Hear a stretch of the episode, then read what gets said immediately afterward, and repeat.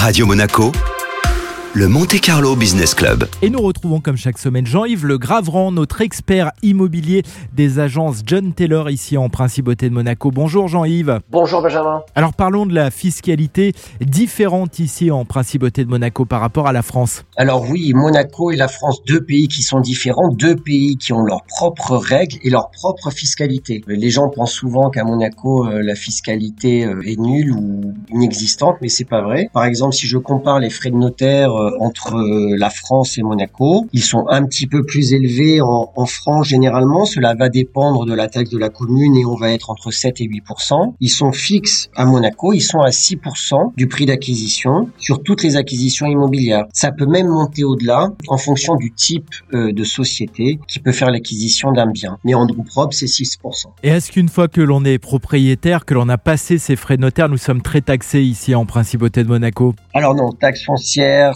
taxes d'habitation, ce sont des impôts qui sont euh, français, qui n'existent pas à Monaco. Il n'y a pas de taxe autour de la propriété immobilière à Monaco, quelle qu'elle soit, euh, durant toute l'année. C'est la même chose, par exemple, sur une taxe française qui est la plus-value, sachant qu'en France, la taxe sur la plus-value entre l'écart du prix d'acquisition et le prix de revente, c'est sur les résidences secondaires. Il n'y a pas de taxe sur la plus-value pour les, les résidences principales. Et à Monaco, par contre, la taxe sur la plus-value plus-value n'est ni sur les principales, ni sur les secondaires, il n'y a pas de taxe sur la plus-value. Et à Monaco, on est donc euh, plutôt sur un marché dit spéculatif. Alors oui, il y a beaucoup de personnes qui vont revendre des biens parce qu'ils peuvent faire une plus-value sur leurs biens, cette plus-value n'étant pas taxable. C'est valable effectivement quand le marché progresse. On a la chance d'être sur un petit marché où les prix durant les dix dernières années ont énormément progressé et certaines personnes peuvent prendre des bénéfices lorsqu'ils peuvent euh, revendre leur appartement. Les frais d'acquisition, notamment de notaire de 6%, sont importants et sur des, des, appartements qui peuvent être chers à Monaco, puisque l'immobilier est très cher,